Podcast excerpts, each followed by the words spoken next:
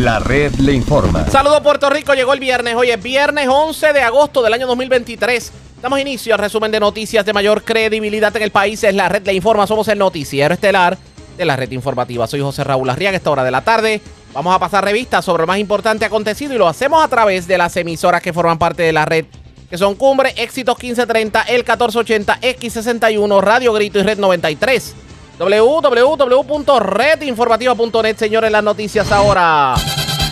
Las noticias. La red le Y informa. estas son las informaciones más importantes en la red La Informa para hoy viernes 11 de agosto. Tribunal de Apelaciones de Boston le da la razón a la Junta de Control Fiscal y declara nula la nueva reforma laboral. Condena el expresidente del Senado Tomás Rivera Chats posturas de la minoría sobre la reforma electoral. El gobernador de hecho ya ha dicho que emitirá tan reciente como hoy un veto de bolsillo. Ya falta poco, insiste la comisionada residente Jennifer González para declarar su futuro político. Hay que buscar el justo balance entre ciclistas y conductores en la carretera, reclama la senadora Kenen Riquelme. Escuche esto, desde el 2014 no se le daba mantenimiento a las líneas eléctricas y por eso estamos como estamos, así lo asegura el nuevo presidente de Luma, Juan Saca, quien advirtió que el poner todo al día podría demorar bastante tiempo. De paso confirmó que vienen nuevas tecnologías para que los ciudadanos estén mejor comunicados con Luma a la hora de denunciar averías.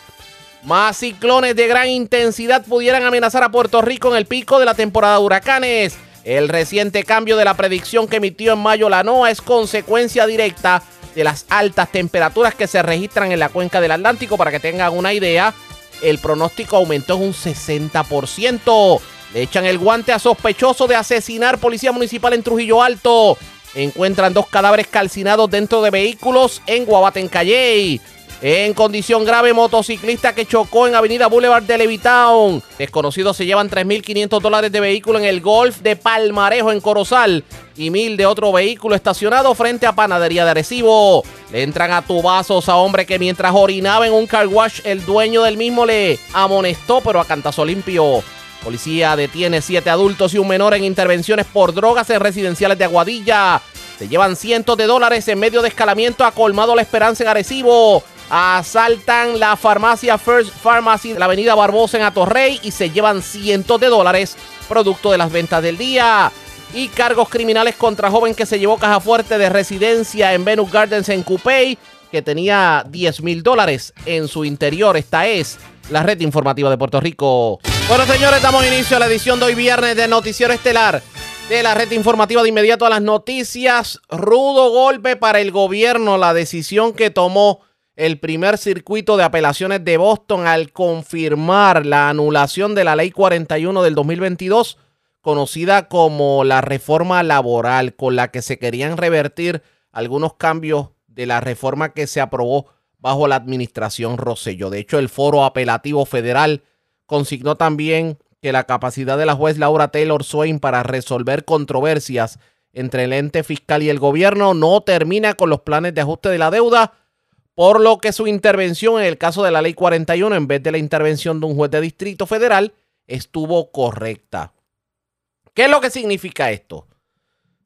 Que aquí se pretendía anular lo que se había aprobado bajo la reforma laboral de la administración de Ricardo Rosselló, en donde se recortaron los días de vacaciones, de enfermedad, el periodo probatorio y bueno, se restringió todo lo que eran los derechos adquiridos por la, eh, pues, obviamente, eh, la clase obrera, tanto pública como privada.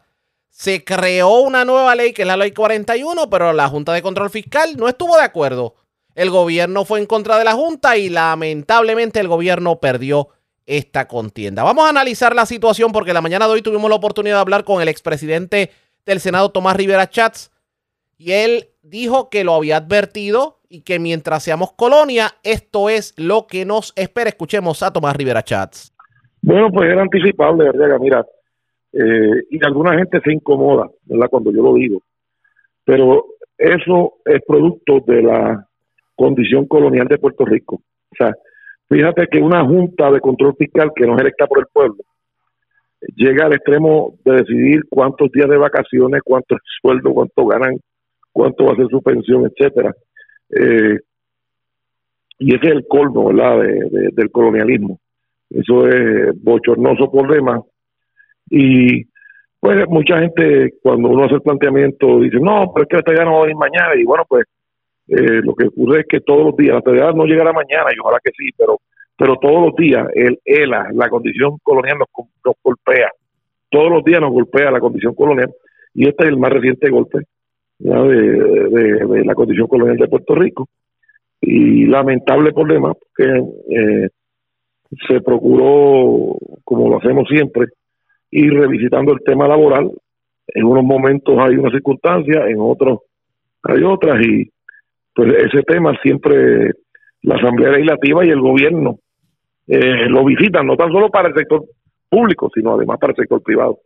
Pero mire, mire las cosas de la vida. Usted me plantea que eh, nuestra condición colonial, pues obviamente ha afectado eh, y es el punto principal para que se tomen este tipo de decisiones. Pero precisamente una clase obrera en Puerto Rico que en muchos momentos cuestionó nuestra relación con Estados Unidos y es precisamente esa relación con Estados Unidos la que garantizaría buenas condiciones laborales en Puerto Rico.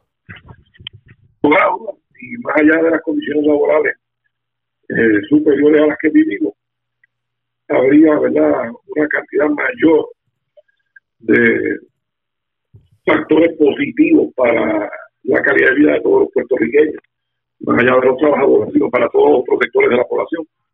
Y ya el pueblo de Puerto Rico lo sabe y por eso en reiteradas ocasiones de manera contundente ha votado de la estabilidad.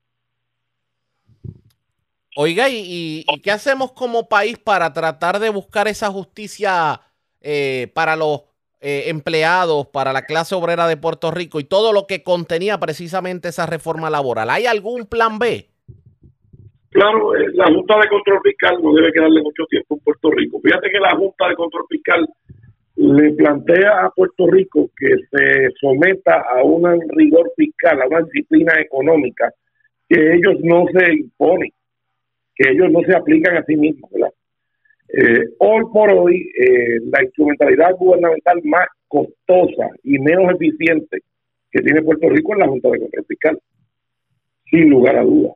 Así es que eh, yo estimo que cuando concluya su presencia en Puerto Rico, que no creo que le quede mucho, ya una vez terminen con el plan de ajuste de energía eléctrica, que ellos, la Junta, ha pedido tres, tres eh, prórrogas para poderlo manejar, eh, pues sea, ¿verdad? Ya la cuenta regresiva para su salida eh, haya, eh, comenzó y, y sea cuanto antes.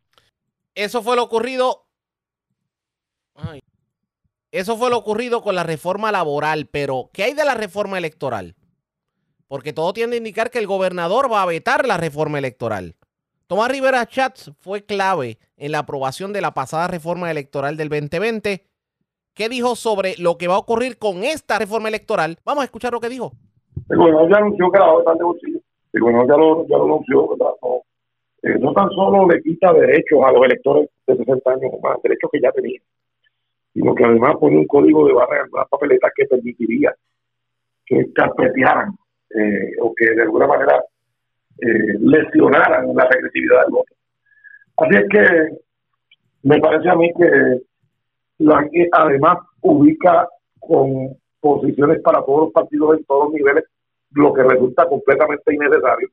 Y es porque los partidos emergentes y el Partido Independentista quieren vivirse sin votos, sin votos de, los fondos de la Comisión Estatal de Elecciones. Así que me parece que esa era, era ya anticipable que el gobernador no iba a, de ninguna manera a votar por esa, a, a firmar, por ese, eh, por esa reforma laboral. Hay muchos sectores de Puerto Rico que no entienden por qué la crítica de varios sectores a lo que fue el nuevo código electoral que se que se que de hecho se utilizó en las elecciones del 2020.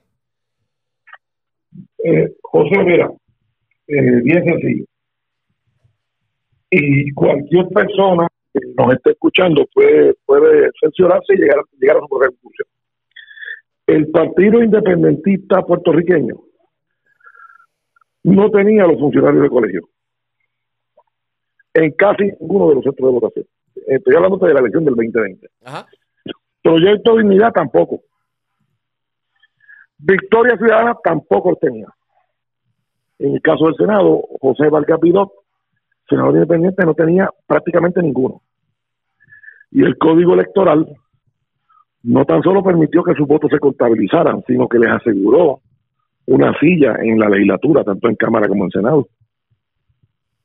Y ninguno de ellos, ninguno, ha podido plantear que el código electoral de alguna manera le restó o le impidió o le afectó negativamente su campaña o su, su ejercicio en la elección para ser electo.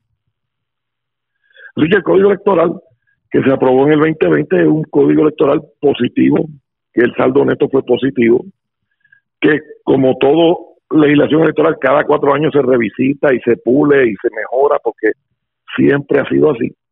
Pero aquí alguna gente quiere culpar al código electoral porque no tienen los votos. Tomás Rivera Chat también dijo avalar la permanencia de la juez Jessica Padilla como la nueva presidenta de la Comisión Estatal de Elecciones y condenó la acción de los partidos de minoría precisamente sobre eso. Vamos a escuchar.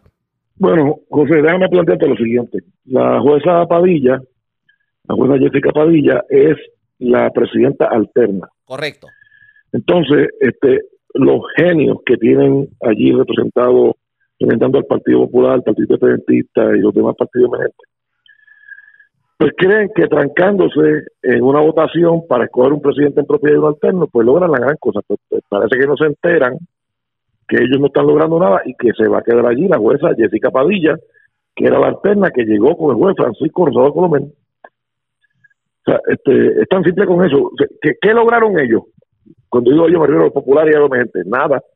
Se quedó la juez, que fue, ¿verdad? Eh, se votó a favor de ella hace algún tiempo, es que ellos querían sacar a Rosado Colomel y la querían sacar a ella, pues no, pues se va a quedar ella, porque tanto Rosado Colomel como ella han hecho un buen trabajo. O sea que se queda definitivamente. Ya que estamos hablando de política. Seguro, y entonces, ah. entonces la oportunidad de dialogar para, para buscar alternativas la cerraron ellos. ellos. No la cerramos nosotros, la cerraron ellos. No sé por qué tengo el leve presentimiento, por lo menos en la percepción de muchos en el país, que parecería que muchos partidos políticos, con esto de, no haber, de evitar el consenso a la hora de elegir un presidente de la Comisión Estatal de Elecciones, de, de torpedear lo que fue la reforma electoral del 2020, etcétera, etcétera, es como si quisieran de alguna forma buscar la victoria en unas elecciones artificialmente. ¿No le parece? Claro, y, y por otra parte, eh, cuando tú ves al Partido Independentista tratando de hacer una alianza eh, para de alguna manera procurar eh, cambiar verdad lo que es el, mandato del voto pues. Te das cuenta que te das cuenta que que aquí hay gente que proponen segunda vuelta, que proponen alianza, que proponen todo, porque lo que quieren ganar es, ganar a como de lugar, aunque no tengan los votos. Y, y Arriaga, yo decía hace algún tiempo que los independentistas y Victoria Ciudadana están tan desesperados que no te sorprenda que, que, propongan que, que sea por raspa y gana eh, las elecciones en Puerto Rico, a ver si rapando ganan alguna vez ellos. ay, mi madre. Oiga. Es, increíble. Oiga, ¿y, cuán peligroso puede ser para, para el Partido Nuevo Progresista y el movimiento estadista este tipo de alianzas que pretenden cocinar? Bueno, eh, en el 2020 el 53% es estadista. O sea, si ellos quieren hablar de junte, si ellos quieren hablar de alianza, pues tienen un referente cercano. En el 2020 la estabilidad sacó 53%. Así que toditos ellos juntos, todos los populetes, los izquierdosos, los locos de Historia Ciudadana y todos los demás, no superaron esta vida. ¿Y qué hay de la posible primaria Pierluis y Jennifer González? ¿Qué pasa por la mente de Tomás Rivera Chats? Vamos a escuchar lo que dijo. Bueno, yo creo que los procesos políticos son, son dinámicos. Y los partidos políticos tienen que procurar eh, tener la capacidad de poder escoger el mejor equipo para ganar. Eh, así que eso no podemos, digamos, eh, llevarlo a que se establezca que una persona en particular u otra en particular eh, representen el triunfo. el triunfo lo representa el equipo completo. Hombres y mujeres que tengan la capacidad de volver a ganarse la confianza de, de los electores. El gobernador ha hecho un trabajo excelente, tiene la obra, ha estado trabajando, igual que todos los demás funcionarios electos del PNP, pero en los procesos internos, pues, eh, hay que respetar la, decisión del pueblo. Hasta ahora, el único que ha dicho que aspira a la gobernación es Pedro Pierluisi, eh, y yo creo que el PNP va a prevalecer en la próxima elección. Y si Jennifer González en efecto eh, confirma su aspiración, ¿sería saludable una primaria en el PNP a esta altura del juego? Bueno, eh, si es saludable o no, eh, resulta, ¿verdad? Digamos, inoficioso analizarlo, sé, porque si alguien tiene una aspiración, pues la, la presenta y el pueblo pues decidirá. lo que hay que ver es que concluida esa primaria, si se da, entonces podamos unirnos para ganar la elección general. Pierluisi sin Jennifer o Jennifer sin Pierluisi con su apoyo, esto significaría la pérdida del Partido Nuevo Progresista. ¿De eso que estamos hablando? No, yo creo que yo creo que el PNP es más que, que, cualquiera de sus líderes, incluyéndome. El PNP son los cientos y cientos de miles de puertorriqueños que creen en la igualdad, que creen en la estabilidad, que creen en el progreso, que representa el Partido No Progresista, que representa aquel instrumento que fundó Luis Ferré. Expresiones de Tomás Rivera Chats, ¿qué terminará ocurriendo con esto de la política dentro del Partido Nuevo Progresista? Eso definitivamente tenemos que darle seguimiento y sobre todo hay que darle seguimiento luego de que ayer en Luquillo ocurriera lo siguiente. Quizá va, quizá no va. yo soy así, en la, política todo puede pasar. Por eso, pero puede pasar Claro decir hoy, yo no descarto. pero puede decir hoy que, que va a asistir. Pero vamos a esperar. Pues, si la, pues si la, la convención faltan dos semanas. Pues, tranquilo. Hay que comprar pasajes. En dos semanas. Yo estoy aquí en Puerto Rico. Eh, comisionada residente, expresiones sobre lo que ha dicho durante esta semana el gobernador Pedro Pierluisi de que cualquier persona que aspire a las primarias lo va a vencer. Yo te digo, cada cual tiene derecho a pensar lo que quiera sería lógico, ¿verdad? Que fuera a él mismo si va, si va a haber una primaria. Yo no, yo no estoy preocupada por nada de esas cosas. Yo voy a tomar mi decisión a mi tiempo. Porque la gente está esperando de que la comisionada y, esa decisión. Y, falta poco para tomar esa decisión. Y falta poco, claro que la voy a tomar. Eh, falta poco para tomar esa decisión y falta poco para notificarla al pueblo. Así que yo no tengo ninguna prisa porque vuelvo y te digo, las candidaturas no pueden ser por las ambiciones personales de nadie. En el caso mío, a mí me va a regir mi decisión, lo que el pueblo me esté pidiendo, lo que el pueblo me esté dictando, y en ese caso, la, obviamente, la base del PNP, que son las visitas que he estado haciendo. El sábado estoy en Mayagüez, el viernes estoy en Aguadilla, y seguiré, ¿verdad?, eh, visitando la isla. ¿Qué le parece la posible candidatura de Ricardo Rosselló a la comisaría de El puesto está ocupado en este momento. ¿A le queda una pregunta? puede no estar ocupado en un futuro. Ah, pues entonces en ese momento yo haré expresión. Veo a Johnny Méndez contento. ¿Usted apoya a la comisionada residente para las primarias? Yo he apoyado a Jennifer González en todo eh, su gestión como comisionada residente, como presidente de la Cámara, como amiga, y a los amigos yo nunca los abandono. Vuelvo y te digo, yo, yo creo que... Los amigos yo nunca los abandono. Vuelvo, vuelvo y les digo, y yo agradezco esa amistad que, que es mutua, eh, pero el momento de candidatura no es hoy, no es mañana, no es pasado. La ley dispone que es el primero de diciembre. El alcalde si quiere correr tiene que radicar en la comisión el 1 de diciembre, Johnny también, yo también. Y, cada uno de nuestros partidos tiene unos procesos eh, eh, internos que tenemos que. Eh, someternos a, esa rigurosidad y yo lo haré también.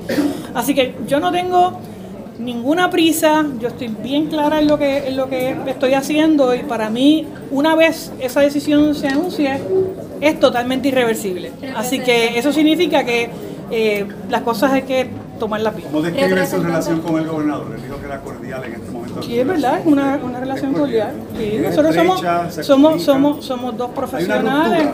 Yo no veo ninguna ruptura, no. Nosotros somos dos profesionales, él es el gobernador, yo soy la comisionada, él fue comisionado, él sabe cuál es mi rol, yo conozco cuál es el de él. ¿Cómo evalúa su trabajo? Yo te digo, las evaluaciones, incluyendo la mía, las toma el pueblo. El pueblo es el que tiene que evaluar el trabajo del alcalde, el mío, el de los legisladores, el del gobernador. Así que vuelvo y te digo, esa evaluación le toca al pueblo de Puerto Rico y todos tenemos que someternos. Yo, yo cuando yo escucho que Hay gente que dice que corre para ocho años, para cuatro, para lo que sea. Miren, la ley estipula que es cada cuatro años. Y cada cuatro años tenemos que someternos al rigor del pueblo. Y uno no le puede temer al pueblo de Puerto Rico. Porque, como dice la Biblia, Dios es el que quita y pone reyes. En el caso electoral, es el pueblo quien quita y pone funcionarios. Muchas gracias para el recorrido de la la... comisionada residente es su amiga. Pedro Pierluisi es su amigo. No tengo Y de enemigos, gracias encontrarlos a Dios. ambos en una primaria. Pues el pueblo decide, como decía Sánchez Vilaya, que el pueblo decida. Primaria que promete estar definitivamente la mar de interesante. Vamos a continuar con estos temas, pero antes hacemos lo siguiente. Presentamos las condiciones del tiempo para hoy. Hoy viernes, las condiciones climáticas locales seguirán siendo secas por el día, y a pesar de cierto aumento en los niveles de humedad durante el fin de semana, volveremos a tiempo relativamente seco en la siguiente semana laboral. Aún así no se descartan periodos de lluvias por la tarde en sectores del centro y oeste. En el mar todo permanecerá en relativa calma con oleaje de menos de 5 pies. En la red informativa de Puerto Rico, este fue el informe del tiempo. La red le informa. Señores, regresamos a la red Le Informa, el noticiero estelar de la red informativa. Gracias por compartir con nosotros. Pronto, pronto. Eso es lo que dice la comisionada residente Jennifer González sobre cuándo va a decir en definitiva hacia dónde va. Pero todo tiende a indicar que va a aspirar a la gobernación. Declaraciones que hizo en una conferencia de prensa que se llevó a cabo en Luquillo, en donde le acompañó el presidente, el expresidente de la Cámara, Johnny Méndez, que dice a los amigos no se abandonan ante la pregunta de si la va a apoyar a un escaño a la gobernación. Escuchemos las declaraciones de la comisionada residente. partido finalmente toma una decisión. Yo he dicho que en la Que política... quizá va, quizá no va. Bueno, yo soy así, Pero- en la- pero- en la política todo, todo puede pasar. Por eso, pero puede pasar. Claro que puede, hoy- yo no puede descarto. decir hoy- pero puede decir hoy que, que va a asistir. Pero o- vamos a esperar. Pues, si la, Esperar conven- si la- es- pues si la, ¿cuándo conven- es? la convención Dos faltan dos semanas. eso Pues, digo. tranquilo. Eso hay que comprar pasajes. En eso, dos semanas. Yo estoy aquí en Puerto Rico. Eh, comisionada residente, impresiones sobre lo que ha dicho durante esta semana el gobernador Pedro Pierluisi de que cualquier persona que aspire a las primarias lo va a vencer. Vuelvo y te digo, cada cual tiene derecho a pensar lo que quiera. Sería lógico, ¿verdad? Que fuera a él mismo, si va, si va a haber una primaria. Yo no, yo no estoy preocupada por nada de esas cosas. Yo voy a tomar mi decisión a mi Pero tiempo. Porque la gente está esperando de que la comisionada Y, tome esa decisión y, y- falta poco para tomar esa decisión y ¿La falta tomará? poco, claro que la voy a tomar, eh, falta poco para tomar esa decisión y falta poco para notificarla al pueblo. Así que yo no tengo ninguna prisa porque vuelvo y te digo, las candidaturas no pueden ser por las ambiciones personales de nadie. En el caso mío, a mí me va a regir mi decisión lo que el pueblo me esté pidiendo, lo que el pueblo me esté dictando, y en ese caso, la, obviamente, la base del PNP, que son las visitas que he estado haciendo. El sábado estoy en Mayagüez, el viernes estoy en Aguadilla, y seguiré, ¿verdad?, Eh, visitando la isla. ¿Qué le parece la posible candidatura de Ricardo Rosselló a la comisaría residente? Le- El puesto está ocupado en este momento. Por eso, pero, pero puede no estar ocupado en un futuro. Ah, pues entonces en ese momento yo haré expresiones. Veo a Johnny Méndez contento. ¿Usted apoya a la comisionada residente para las primarias? Yo he apoyado a Jennifer González en todo eh, su gestión como comisionada residente, como presidente de la Cámara, como amiga, y a los amigos yo nunca los abandono. Vuel- Vuelvo y te digo, yo, yo, yo creo Los que... amigos yo nunca los abandono. Vuelvo, vuelvo y les digo, y yo agradezco esa amistad que, que es mutua, eh, pero el momento de candidatura no es hoy, no es mañana, no es pasado. La ley dispone que es el primero de diciembre. El alcalde, si quiere correr, tiene que radicar en la comisión el primero de diciembre. Johnny también, yo también. Y, cada uno de nuestros partidos tiene unos procesos eh, eh, internos que tenemos que. Eh, someternos a, esa rigurosidad y yo lo haré también. Así que yo no tengo ninguna prisa, yo estoy bien clara en lo que estoy haciendo y para mí una vez esa decisión se anuncie es totalmente irreversible. Así que eso significa que las cosas hay que tomarlas bien. ¿Cómo describe su relación con el gobernador? Él dijo que era cordial en este momento. Sí, es verdad, es una, una relación cordial. Sí, nosotros somos, somos, somos, somos dos profesionales. Yo no veo ninguna ruptura, no. Nosotros somos dos profesionales, él es el gobernador, yo soy la comisionada, él fue comisionado, él sabe cuál es mi rol, yo conozco cuál es el de él. ¿Cómo evalúa Yo su estu- trabajo? vuel- vuelvo y te digo, las evaluaciones, incluyendo la mía, las toma el pueblo. El pueblo es el que tiene que evaluar el trabajo del alcalde, el mío, el de los legisladores, el del gobernador. Así ¿Está que trabajo Vu- Vuelvo y te digo, es- esa evaluación le toca al pueblo de Puerto Rico y todos tenemos que someternos. Yo, yo cuando yo escucho que hay gente que dice que corre para ocho años, para cuatro, para lo que sea, miren, la ley estipula que es cada cuatro años. Y cada cuatro años tenemos que someternos al rigor del pueblo y uno no le puede temer al pueblo de Puerto Rico. Porque, como dice la Biblia, Dios es el que quita y pone reyes. En el caso electoral es el pueblo quien quita y pone funcionarios. Muchas gracias por haberte corrido Dice de que la la... comisionada residente es su amiga. Esas fueron las declaraciones de Jennifer González. Pronto, muy pronto, dice la comisionada residente, que terminará ocurriendo, sobre todo cuando estamos a dos semanas de la convención del Partido Nuevo Progresista en Río Grande. Esto promete. Ustedes pendientes a la red informativa. La red le informa. Cuando regresemos, ¿cómo buscamos el justo balance entre el derecho que tiene un ciclista a disfrutar de la calle y practicar su, su deporte, su talento, versus el derecho del conductor en la carretera? Lo mismo con los peatones, el derecho del peatón versus, versus el derecho del conductor de que alguien no se le atraviese al garete de frente. Hablamos del tema con la senadora Keren Riquelme, que de hecho eh, radicó una proclama para declarar el 7 de agosto pasado como el Día del Ciclista. Hablamos del tema luego de la pausa. Regresamos en breve en esta edición de hoy viernes del Noticiero Estelar de la Red Informativa. La red le informa. Señores, regresamos a la red Le Informa. Somos el noticiero estelar de la red informativa, edición de hoy viernes. Gracias por compartir con nosotros. Verdaderamente hay conciencia ciudadana sobre lo que es el ciclismo. Y me hago el cuestionamiento, me hago la pregunta precisamente por los casos más recientes que ha habido en donde ciclistas han sido arrollados. De hecho, el año pasado murieron dos personas que fueron arrolladas por conductores. La pregunta es, ¿el conductor respeta al ciclista? ¿El ciclista a su vez respeta al conductor y toma las medidas adecuadas? Pues hoy hablamos sobre el tema con la senadora Keren Riquelme, que de hecho hace días atrás la senadora Keren Riquelme pues eh, decretó, o sea, presentó una resolución decretando el 7 de agosto como el Día del Ciclista y concienciación ciudadana. ¿Qué nos dijo en la mañana de hoy la senadora? Vamos a escuchar. Pues mira, eh, nosotros sabemos que hemos tenido muchas situaciones en las carreteras y no solamente los ciclistas, hemos tenido peatones eh, que han sido arrollados, tenemos también situaciones muchas veces con los caballos que hay, ah, se han encontrado caballos sueltos en la carretera y han tenido situaciones y sabes que el, el tema mío, además de los adultos mayores y de la salud, pues es la seguridad vial. Eh, por mucho tiempo hemos venido trabajando en iniciativas que den seguridad no solamente a los conductores, sino también a los ciclistas. El 7 de agosto, precisamente de este año, hace unos días atrás, se cumplió un año, el aniversario de la muerte de dos ciclistas que fallecieron trágicamente porque un conductor ebrio los impacta eh, y ellos pues fallecen en, en el lugar.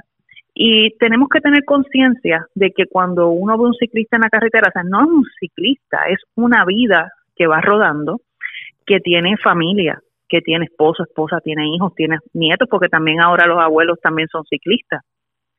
Y tiene gente que lo ama y que espera que regresen a la casa.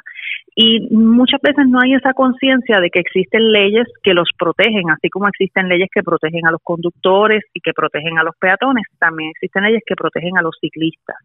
Así que este día estamos conmemorando no solamente los ciclistas que fallecieron durante este año, sino que todos los años en esta fecha podamos llevar esta, eh, ese mensaje de que si ves un ciclista en la carretera, guarda la distancia, ahora mismo son tres metros, que tienes que pasarle hacia el lado, claro, cuando te lo permitas. Eh, hay que tomar las precauciones, muchas veces las carreteras son bien angostas y también hacemos el llamado a los ciclistas para que también eh, sigan las reglas del tránsito y si pueden, eh, si tienen ciclovías, pues en vez de usar la carretera, utilicen la ciclovía en el caso de que haya carretera y ciclovía.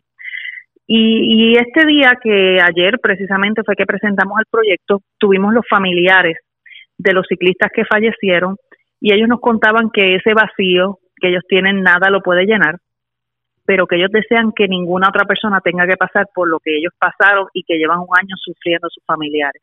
Y al final del día, Arriaga, lo que queremos es que todos lleguen a casa sanos y salvos, tanto los ciclistas como los conductores, todos lleguen a casa sanos y salvos porque la familia los está esperando en su casa. La experiencia, tomando en consideración lo que hemos visto en los pasados años, el, el público realmente ha tomado conciencia de lo que debe ser compartir la carretera con el ciclista? Pues fíjate, Arriaga, eh, eh, ha sido un año intenso de educación. Desde el, más o menos desde esta fecha para el año pasado comenzamos a educar a través de los medios, así como, como a través de tu programa, que hemos estado en varias ocasiones y hemos dado ese mensaje de prevención, porque eh, lo que queremos es, como te digo, que al final del día todos lleguen a casa sanos y salvos. ¿Cómo lo podemos hacer? Pues respetando las bicicletas, que los ciclistas guarden también en las reglas y yo creo que sí, que se ha creado una conciencia. Lo que quisiéramos es que desde edades tempranas nuestros niños, nuestros jóvenes aprendan a no solamente a tener seguridad en la carretera, sino también cuando se conviertan en conductores a respetar a los demás. Y esto es una cultura de respeto que tenemos que tener y si queremos tener una cultura ciclista en Puerto Rico, porque eh, no sé si sabían, pero son cerca de 30 mil ciclistas que tenemos en Puerto Rico. Y si queremos tener esa cultura donde queramos tener más salud, que las personas salgan y compartan en familia, salgan con sus hijos a correr bicicleta o hagan nuevos amigos corriendo bicicleta, pues eh, tenemos que inspirarnos en que queremos preservar la vida. Así que sí creo que se ha hecho una diferencia. Yo, verdad que transito constantemente por las carreteras y veo los ciclistas, sí he notado que hay una diferencia en cuanto al respeto de poder compartir la carretera. ¿Cómo tomaron las familias de, ciclistas muertos en la carretera? ¿Cómo tomaron esta iniciativa suya? Pues ellos estaban agradecidos, estaban eh, pues melancólicos a la misma vez, ¿verdad? Porque pues fue un día donde se mencionaron a sus hijos, a sus hermanos, eh, a sus compañeros de vida. Es un día difícil, además de que pues es sensible porque pues fue hace un año escasamente y todavía se está lidiando con esa pérdida. Pero ellos estaban tan agradecidos, eh, me pude fundir en un abrazo con la familia, luego de la actividad pudimos compartir en unos refrigerios y, y ellos dentro de todo decían que les daba alegría que la muerte de sus familiares no haya sido en vano, porque eh, cuando ocurren eventos trágicos, pues eh, muchas veces buscamos el por qué y no podemos encontrar ese por qué y no está en nosotros contestar el por qué pero sí podemos encontrar ese refugio y ese consuelo para que esa muerte no sea en vano, ayudando a otras personas para que eso no vuelva a ocurrir. Y ellos pues encontraron en esta iniciativa y en este proyecto una razón para seguir luchando por los compañeros, porque allí, además de los familiares, estuvo también presente los compañeros, estuvieron presentes los compañeros que corrían con ellos. Uno de ellos me dijo, mira, el día anterior que ellos fallecieron, yo estuve corriendo con ellos, teníamos una foto, nos retratamos, estábamos tan contentos. Y, y esta cultura ciclista eh, se convierten en amigos. Yo pues eh, lo he experimentado de hace un año para acá, donde he hecho muchísimos amigos, donde eh, comienzas a considerarlos como parte de tu familia. Así que tanto los familiares como los amigos, que son esa familia extendida, estaban, estaban contentos en el sentido de, de poderle dar un sentido a esta lucha y que ellos mismos y yo misma, ¿verdad? Que, que, que rodamos en la carretera, como se dice, y transitamos por las vías, pues crear esa conciencia y ampliar esos esfuerzos que ya se vienen haciendo. Y hay agencias también que lo están haciendo, por ejemplo, la Comisión de Seguridad en el Tránsito. Ayer tuvimos al, director ejecutivo de carreteras, estuvo allí, estuvo el secretario del Departamento de Recreación y Deportes, estuvo incluso en representación del DCP, estuvo el comisionado de bomberos. Eh, hubo un, un grupo muy bonito de agencias que se comprometieron a continuar con la labor, pero también a llevar ese mensaje de seguridad en las carreteras, a lo cual yo le añadiría seguir trabajando en la señalización de carreteras, seguir eh, arreglando las rotulaciones, arreglar las ciclovías que se dañaron, que tenemos verdad que, que darle también a los alcaldes eh, eh esa, ese reconocimiento que se han dedicado a hacer señalización, a hacer ciclovías y eh, continuar trabajando en la iluminación. Y es un mensaje que se ha estado llevando, que las agencias lo tienen presente y al final del día esto nos va a convenir a todos porque eh, eh, tanto el conductor como el ciclista necesita poste y necesitamos iluminación y necesitamos que todo el mundo vaya por su carril y necesitamos que haya esa rotulación para que como ocurrió hace como un año atrás más o menos también, personas que se iban en contra del tránsito porque ah, no podían ver bien los rótulos de noche o no, no existían porque todavía no se habían puesto. Así que vamos mejorando eh, en todos estos procesos y, y creo que vamos por buen camino eh, para lograr esta meta que es tener seguridad en la carretera. Hablando de seguridad en la carretera, obviamente ustedes han pensado en los ciclistas, pero yo quiero tocar un tema relacionado eh, que tiene que ver con seguridad en carretera y son los peatones, que muchas personas de la tercera edad hemos visto que han fallecido recientemente arrollados. Eso es así. De verdad que a mí cada vez que yo veo una noticia de eso, a mí me, me impacta y trato de buscar los nombres, a ver si los conozco, porque pues comparto con muchos de ellos a diario. Y muchas veces eh, tenemos que tener en cuenta varias cosas. Uno, que eh, si no hay iluminación, pues muchas veces ellos piensan que, les puede dar el tiempo, pero la realidad es que no lo ven. Segundo, que pudieran estar cruzando por lugares donde no son aptos para cruzar, pero independientemente esto no eh, no excusa a un conductor que, por ejemplo, este vamos a decir por accidente, porque no siempre ha sido por negligencia, muchas veces por accidente, pero el problema es que eh, hacen hit and run y se van. Y esto a mí me, me parte el corazón y hago un llamado, ¿verdad?, a los familiares a que pues estemos más pendientes de nuestros adultos mayores porque si ellos pues tienen que hacer gestiones, pues nosotros como hijos tenemos que estar pendientes. Yo sé que muchas veces pues ellos, los 80 y 90 de ahora, no son los 80 y 90 hace 40, 50 años atrás. Hay más, más tecnología para la salud, hay más medicamentos, están mucho más activos, eh, muchos de ellos aún están trabajando, quieren estar en la calle, caminando, haciendo ejercicio. Pero, ¿verdad? Pues todos tenemos que poner ese granito de arena Primero, para trabajar en la infraestructura, y esto desde el área gubernamental, de que haya iluminación, de que los cruces se pueda eh, poner muchas veces eh, señales para avisar al, al, conductor de que hay un cruce. Muchas veces no lo ven o no lo saben porque no hay una rotulación. Y segundo, ¿verdad? Es hacerle el llamado también a los peatones para que eh, no piensen que les va a dar el tiempo. Mejor esperar y cruzar por los lugares que son. Y número tres, a, a los familiares de los adultos mayores a que eh, no podemos abandonarlos y esto no es solamente los hospitales, Eh, sabes que yo he estado llevando una campaña, es tu familia, no la abandones, del abandono de adultos mayores en los hospitales. No el, el abandono no solamente es en el hospital, el abandono es cuando tú no conoces la necesidad de tus padres o tus abuelos. Tú no sabes si tienen comida, si tienen que ir a una cita, si tienen que comprar medicamentos, así que eso es parte de la responsabilidad de los hijos, los nietos y de los que tienen esa, eh, ese acercamiento familiar con ellos. Expresiones de la senadora Karen Riquelme. Vamos a ver cómo se busca un balance entre lo que puede ser la seguridad del ciclista y la y obviamente lo, eh, el que los ciclistas simplemente no invadan la carretera eh, de manera irregular. Lo mismo con los peatones. Por un lado, el peatón tiene que tomar sus previsiones y por el otro, el conductor debe ser consciente de lo que es el peatón en la calle. ¿Cómo buscamos en la vida el real balance? Eso está por verse pendientes a la red informativa. La red le informa. Cuando regresemos vamos a noticias del ámbito policíaco entre las que tenemos que destacar. Encontraron dos cadáveres calcinados en un vehículo en Guabate de Calle y se investiga si estos, eh, las personas calcinadas pues son unas personas que habían sido reportadas como desaparecidas hace días. Además, arrestaron a un hombre que le vendió marihuana a un policía encubierto.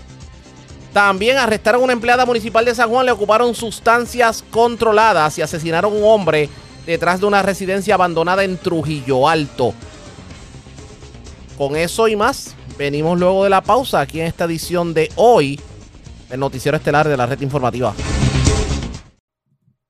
La red le informa. Señores, regresamos a la red le informa. Somos el noticiero estelar de la red informativa edición de hoy viernes. Gracias por compartir con nosotros. Vamos a noticias del ámbito policiaco. Y comenzamos en Calle. Ayer en la tarde encontraron en vehículos incendiados dos cadáveres calcinados. Esto ocurrió cerca de Guabate en Calle.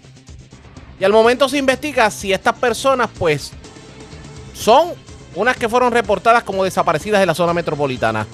Yaira Rivero, oficial de prensa de la policía en el cuartel general con detalles. Saludos, buenas tardes. Hola, buenas tardes. Agentes del negociado de la Policía de Puerto Rico, adscritos al Distrito Policíaco de Calley, investigaron a eso de las 5 y 13 de la tarde de ayer el hallazgo de dos cuerpos calcinados en el interior de unos vehículos, esto en la carretera 184 kilómetro 25.3 en el barrio Guabate de la mencionada municipalidad. Según información preliminar, se recibió una llamada a través del sistema de emergencias 911 alertando a la uniformada sobre una situación sospechosa. Posteriormente, al llegar los agentes, entrevistaron al querellante, el cual indicó que mientras se dirigía a su residencia, se percató de dos vehículos quemados y al dirigirse a los mismos, este halló dos aparentes cuerpos calcinados en el interior de estos autos. El agente Anthony Hernández Castro, adscrito a la División de Homicidios del Cuerpo de Investigaciones Criminales de Cagua, se hizo cargo de la investigación de este hecho catalogado como un doble asesinato y el mismo lleva a cabo la pesquisa junto al fiscal Juan C. Goico Rodríguez. Gracias por la información. Buenas tardes. Buenas tardes. Gracias, era Yaira Rivera, oficial de prensa de la policía en la zona centro oriental. Y precisamente de la zona centro oriental vamos a la zona metropolitana. Porque, señores, un hombre que parece que le ganó la naturaleza y pues como que se fue a hacer sus necesidades fisiológicas en un cubículo de un car wash en el barrio Guaragó, en Guainabo, pues parece que pues no la pasó bien porque alguien que se que parece que tiene que ver con la facilidad, no solamente lo amonestó, sino que le entró a golpes con un tubo de metal. Esto ocurrió en el barrio Guaraguao de Guainabo. Además, en condición grave se encuentra un motociclista que sufrió un accidente de tránsito en la avenida Boulevard en Levitown, Toa Baja. También en la zona centro oriental. Debo decir, en la zona metropolitana. Delincuentes asaltaron a una persona en la avenida Hermanas Dávila en Bayamón. Le llevaron dos mil dólares en efectivo y objetos personales. También delincuentes se llevaron 3.500 dólares en efectivo de un vehículo estacionado en el Golf de Palmarejo en Corozal. Wanda Santana, oficial de prensa de la policía en Bayamón, con detalles. Saludos, buenas tardes. Buenas tardes para usted y para ¿Qué todos. información tenemos? Agentes del negociado de la Policía de Puerto Rico investigaron una apropiación ilegal a un vehículo reportada a eso de las 2 y 14 de la tarde de ayer, ocurrida en el puesto de gasolina Golf que ubica en el barrio Palmarejo, en Corozal. Alegó el perjudicado que alguien ocasionó daños al cristal de su vehículo BMW, logrando acceso al interior. Acto seguido se apropiaron de 3.500 dólares en efectivo, producto de un cheque el cual había cambiado minutos antes en una institución financiera en Guaynabo. Por otra parte, minutos después, a las 2 y 30 de la tarde, se reportó una agresión grave ocurrida en el área del puesto de gasolina total que ubica en la carretera 833 del barrio Guaraguao en Guaynabo. Alegó el perjudicado de 65 años que mientras realizaba sus necesidades fisiológicas en un cubículo del antiguo lavado de carros, se le acercó un individuo y le manifestó que no quería a nadie realizando esas acciones en el lugar y le manifestó palabras soeces. Acto seguido, este individuo lo agredió con un tubo de metal en el área del brazo derecho. Posteriormente, el perjudicado recibió asistencia médica donde le diagnosticaron fractura en el antebrazo derecho, siendo referido al Centro Médico de Río Piedra en condición estable. Además, a las 3 y 43 de la tarde se reportó un robo en la avenida Hermanos Dávila en Bayamón, donde alegó la perjudicada que un individuo le gritó güey y acto seguido utilizando la fuerza le arrebató una cartera color negra y blanca la cual contenía dos mil dólares en efectivo y documentos personales. El asaltante se marchó del lugar sin ocasionar daño físico a la perjudicada. Además, se reportó un accidente de carácter grave con motociclista a las seis de la tarde de ayer en la avenida Boulevard en Tuabaja. De acuerdo a la investigación, mientras Eddie Díaz Rivera, de 54 años, transitaba en su vehículo Subaru Forester color blanco por la avenida Boulevard, al llegar al kilómetro 7.1, realizó un cambio de carril y viraje a la izquierda indebido. dando a lugar que portar descuido y negligencia impactara con la parte lateral derecha al lateral izquierdo de una motora Suzuki Hayabusa del año 2005, la cual era conducida por Luis Gómez Enríquez. Debido al accidente, Gómez recibió heridas de gravedad siendo transportado al Centro Médico de Río Piedra en condición crítica. Mientras tanto, a Díaz Rivera se le realizó la prueba de alcohol en el aliento arrojando 0.0%. El agente Rodríguez, bajo la supervisión del sargento Luis Serrano, ambos adscritos a Patrulla de Carretera Bayamón y la fiscal Rosaura González investigaron los hechos. Sería todo. Buenas tardes. Y buenas tardes para usted también. Gracias, era Wanda Santana, oficial de prensa de la policía en Bayamón y de la zona metropolitana. Vamos al norte de Puerto Rico.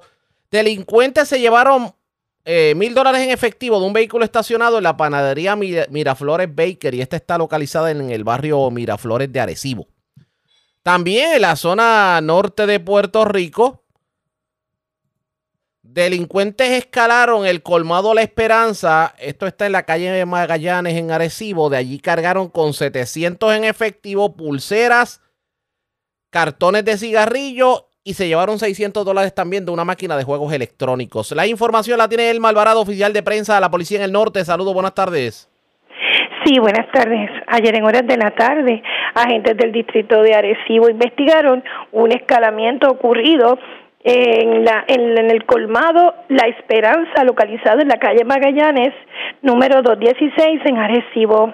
De acuerdo a la investigación, informó la creyente que alguien forzó los, la cerradura de la puerta, logrando acceso al establecimiento, donde se apropiaron de 700 dólares en efectivo, tres pulseras en oro valoradas en 500 dólares, un bulto color rosa que contenía tres cartones de cigarrillo de la marca Newport, Además, rompieron una máquina de juegos electrónicos que contenía y se apropiaron de 600 dólares.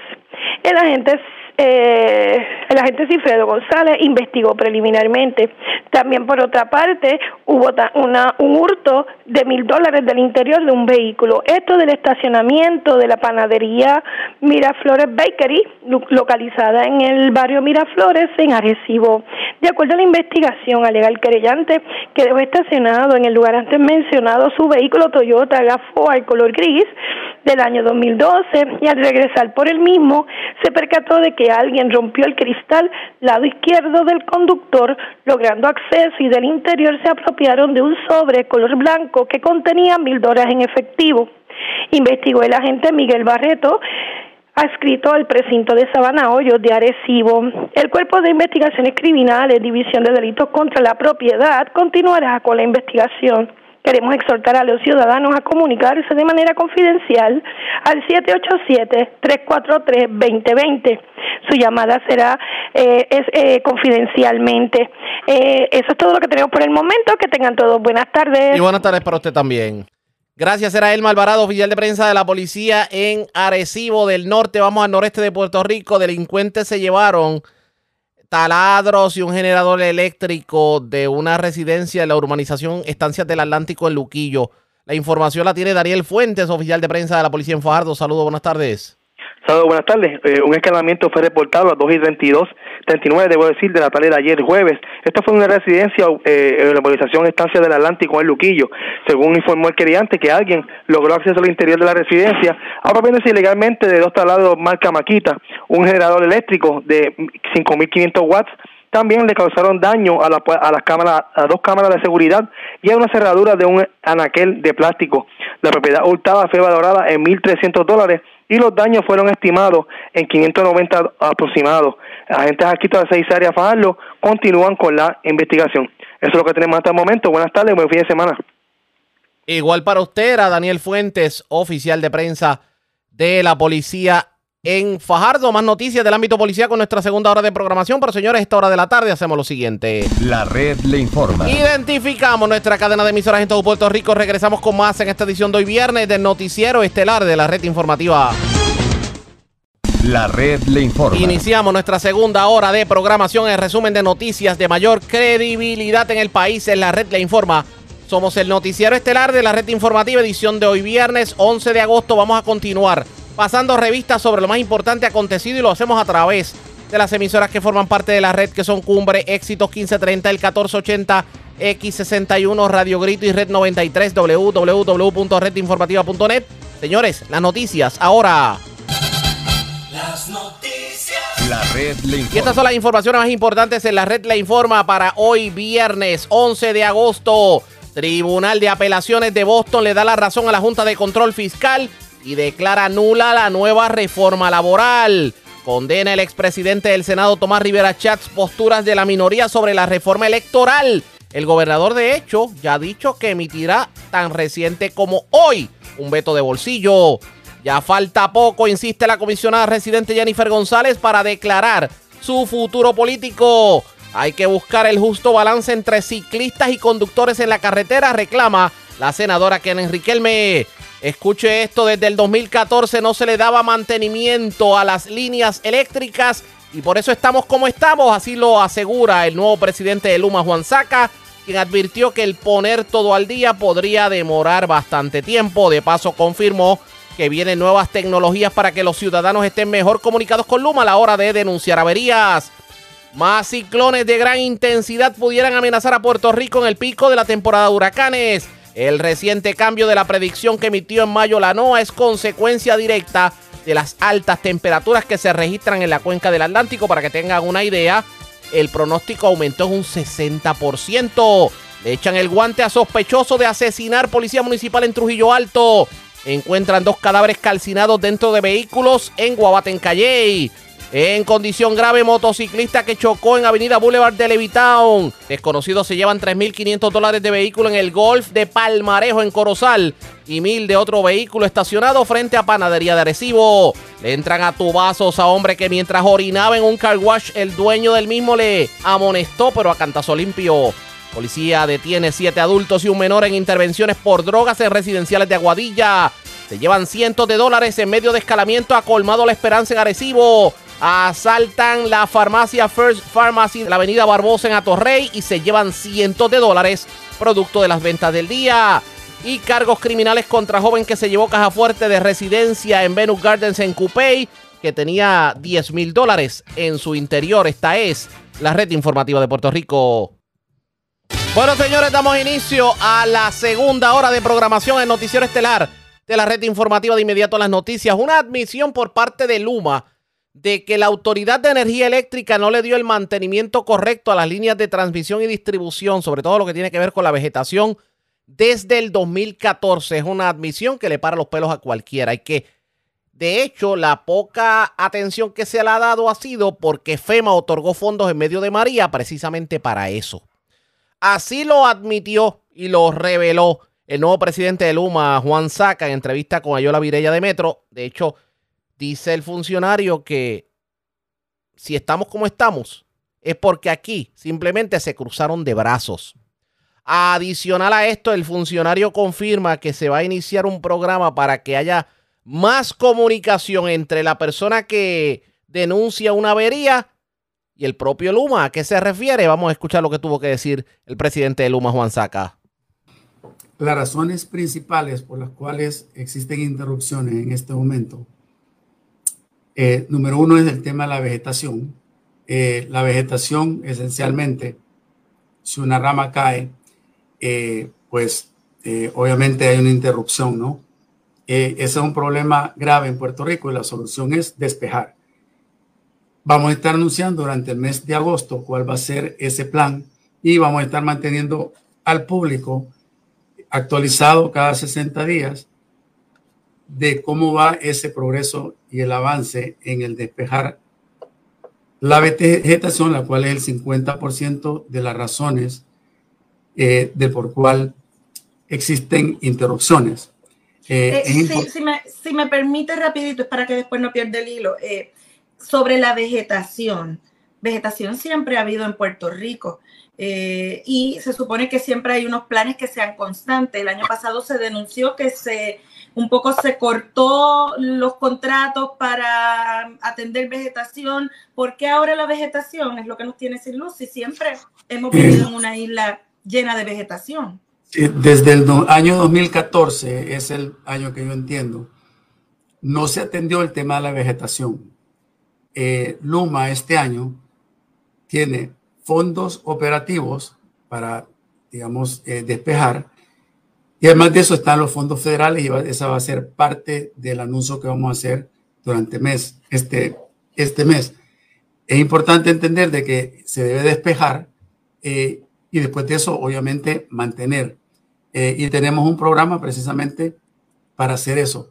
desconozco, digamos, lo que ha sucedido en los años pasados, pero yo le puedo decir y afirmar que la vegetación en este instante es un problema grave y que si va a tomar tiempo, nos va a tomar tres años despejar 12.500 millas de vegetación.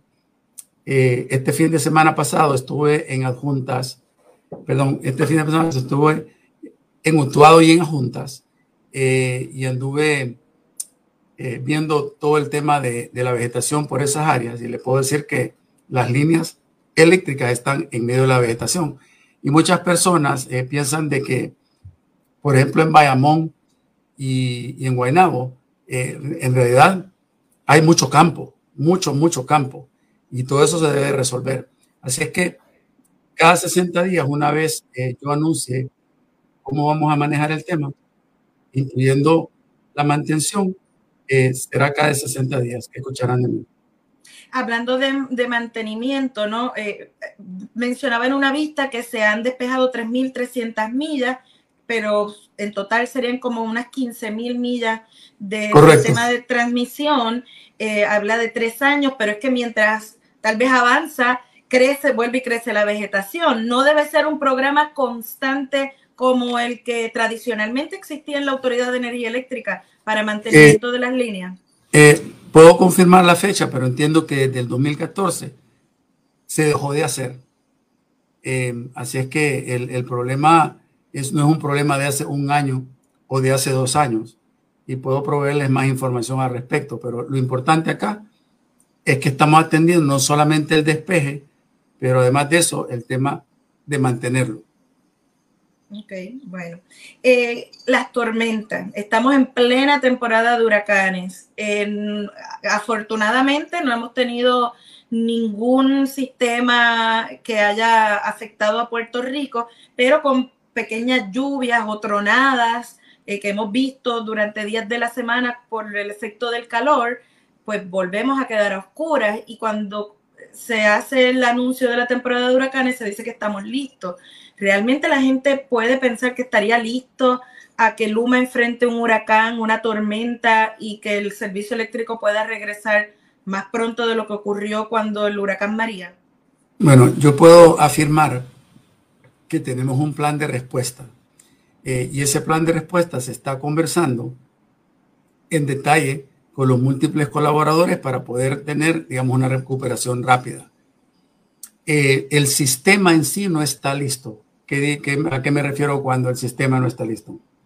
Me refiero, eh, por ejemplo, al tema de la vegetación. Eh, llega un huracán, em, eh, definitivamente va a impactar las líneas. Algo a considerar es que los equipos, y esto no es secreto para nadie, ¿no? Son antiguos y son equipos que en realidad no solo fallan constantemente y tenemos que atenderlos, pero la forma en la que las atendemos es una forma en la que tenemos que enviar brigadas solamente para ver cuál es el problema. Una de las cosas que estamos haciendo es implementando resierres. Resierres es un aparato que esencialmente eh, observa, digamos, una línea que pasa por cinco comunidades, digamos, de la 1 a la 5, si una rama cae en la número 4, en la comunidad 4, eh, lo que este aparato hace, esencialmente identifica que la rama cayó en ese sector, desenergizamos ese sector, el resto de los sectores quedan energizados. Ese aparato envía tres pruebas para asegurarse que esa rama cayó al piso y que todo está bien. Y al saber que todo está bien, se reenergiza. Entonces, eso va a facilitar mucho la recuperación rápida. Hoy día nosotros no tenemos visibilidad desde la subestación y la tarea de la subestación, a propósito, es tomar el alto voltaje de la transmisión y reducirlo a un voltaje que se puede distribuir de forma segura a los hogares o a los negocios. Entonces, después de la subestación, nosotros no tenemos visibilidad y dependemos en la llamada de los clientes o los alcaldes, que son muy diligentes en ayudarnos, nos avisan. Entonces, yo les mencionaba anteriormente de que habían dos o tres razones principales por las cuales habían las interrupciones. La vegetación lo mencioné, equipo antiguo que constantemente está fallando, que se debe reemplazar, y la falta de automatización. Esos tres temas se están atendiendo y vamos a anunciar, como repito, en el mes de agosto cuál es el plan y cada 60 días vamos a avisarle al público cuál es el avance. Eh, quiero mencionar una cosa más. Estamos trabajando para que en los próximos 90 días tengamos un sistema en el cual cuando un cliente se comunica con Luma, ya sea por la aplicación, por la página web, por el centro de servicio, eh, por una de nuestras, eh, por uno de nuestros, eh, centros de servicio, o por el call center, o por la atención automatizada, una vez una querella, ellos reportan una querella, nosotros vamos a poder enviarle a ese individuo un mensaje de texto con el número de la querella. Vamos a mantenerlos informados de qué es lo que está pasando con esa avería y un estimado de cuánto tiempo va a tomar resolver esa avería. Cuando la avería esté resuelta, va a recibir otro mensaje de texto que dice ya está resuelto. Además de eso, va a recibir otra comunicación preguntándole al cliente si ha sido resuelto desde el punto de vista de ellos. Y en ese instante nosotros cerramos el círculo de saber de que eso se atendió. Eso viene en 90 días porque toma un tiempo desarrollar unos sistemas, pero mi compromiso y el compromiso de Luma es que vamos a comunicarnos directamente con el cliente en forma eficiente y como yo lo acabo de describir. Para, en términos, en temas de visibilidad, aunque esto va más allá del cliente uno a uno y querella a querella, ¿planifican en algún momento volver a eh, tener los datos de Puerto Rico en el sistema este de Estados Unidos de Power Outages? Sí, desconozco de eso en los 30 días que, que, estoy acá. Lo que sí puedo afirmar es que la, la, información oficial de Luma está en la página web y cualquiera puede acceder a esa página web para que vean la información. Está disponible al público. Hay mucha información de todo tipo. Sí. Hay otro asunto que está pendiente ante el negociado de energía y es que pequeños y medianos empresarios, comerciantes, han planteado que hubo una tendencia de Luma a, revisar facturas estimadas que ya se habían pagado y que les estaban cobrando muchísimo dinero en, retro, ¿verdad? en retrospectiva. Eh, eso está ante el negociado de energía. ¿Hay algo que se esté trabajando para atender estas lecturas estimadas y evitar tener que volver años después o meses después al cliente que ya pagó esa lectura estimada decirle, ay, me equivoqué, ahora tienes que pagar tanto? Eh, hay el, proyecto de automatización eh, que mencioné anteriormente, incluye contadores e incluye, digamos, tecnología para asegurarnos de que el uso y lo que se factura son congruentes. Eh, todavía no he entrado al detalle de lo que está viendo el negociado, pero estoy tomando notas, digamos, para, para poder atender esos temas. Una de las críticas que se le ha señalado a Luma ha sido que, por ejemplo, en la época de huracanes o emergencias subcontratan eh, compañías tal vez del mismo consorcio, compañías eh, primas familiares eh, a nivel corporativo. ¿Es una práctica que se seguirá haciendo? Luma es muy transparente con respecto a quién contratamos y cómo los contratamos.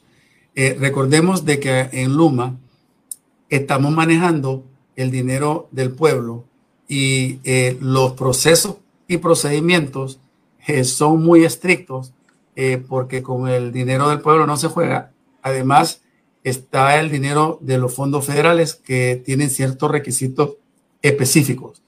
Entonces, cuando se hace, digamos, una licitación para algún proyecto específico, existe competencia y existen varios entes dentro de Puerto Rico que fiscalizan esa acción.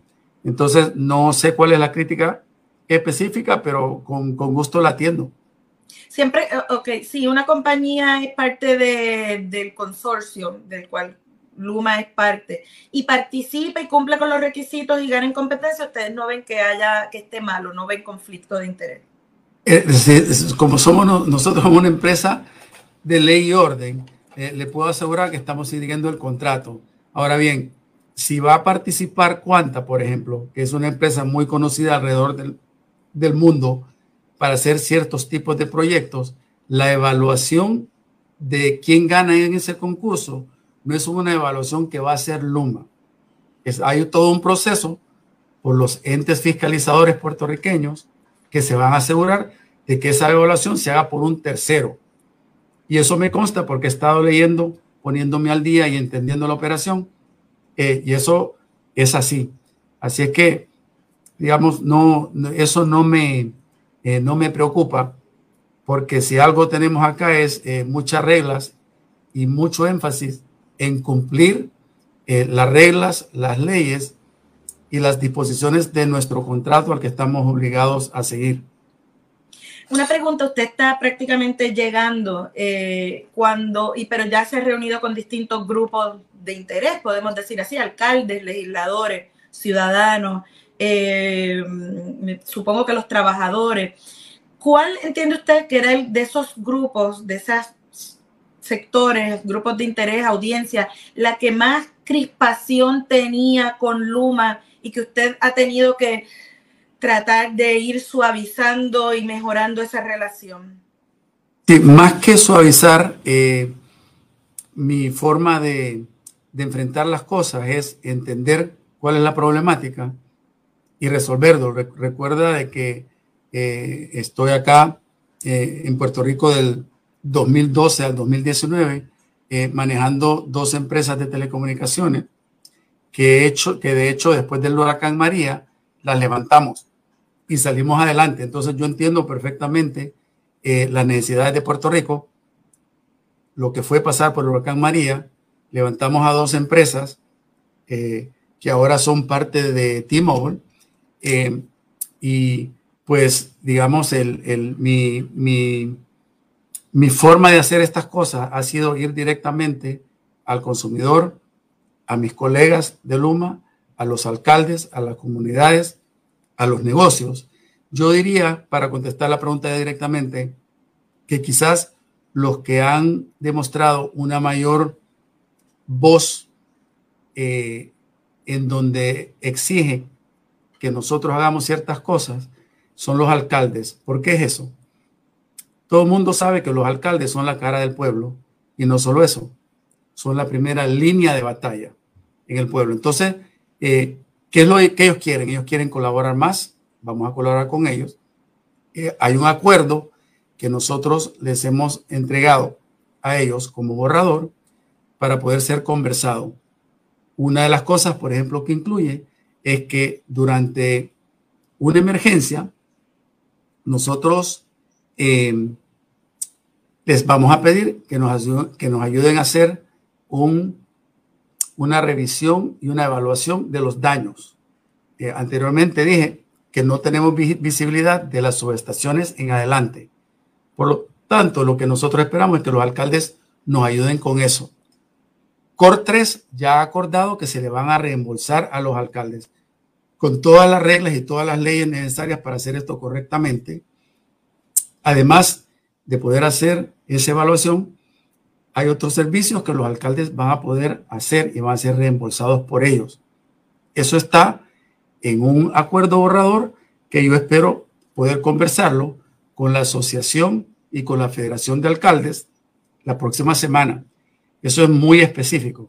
Además de eso, estamos mejorando la comunicación con las alcaldías y estamos hablando de, por ejemplo, nosotros tener una comunicación mucho más directa por medio de la página web de ellos para el pueblo y nos hemos comprometido con ellos de tener una comunicación directa con el pueblo para apoyar su gestión.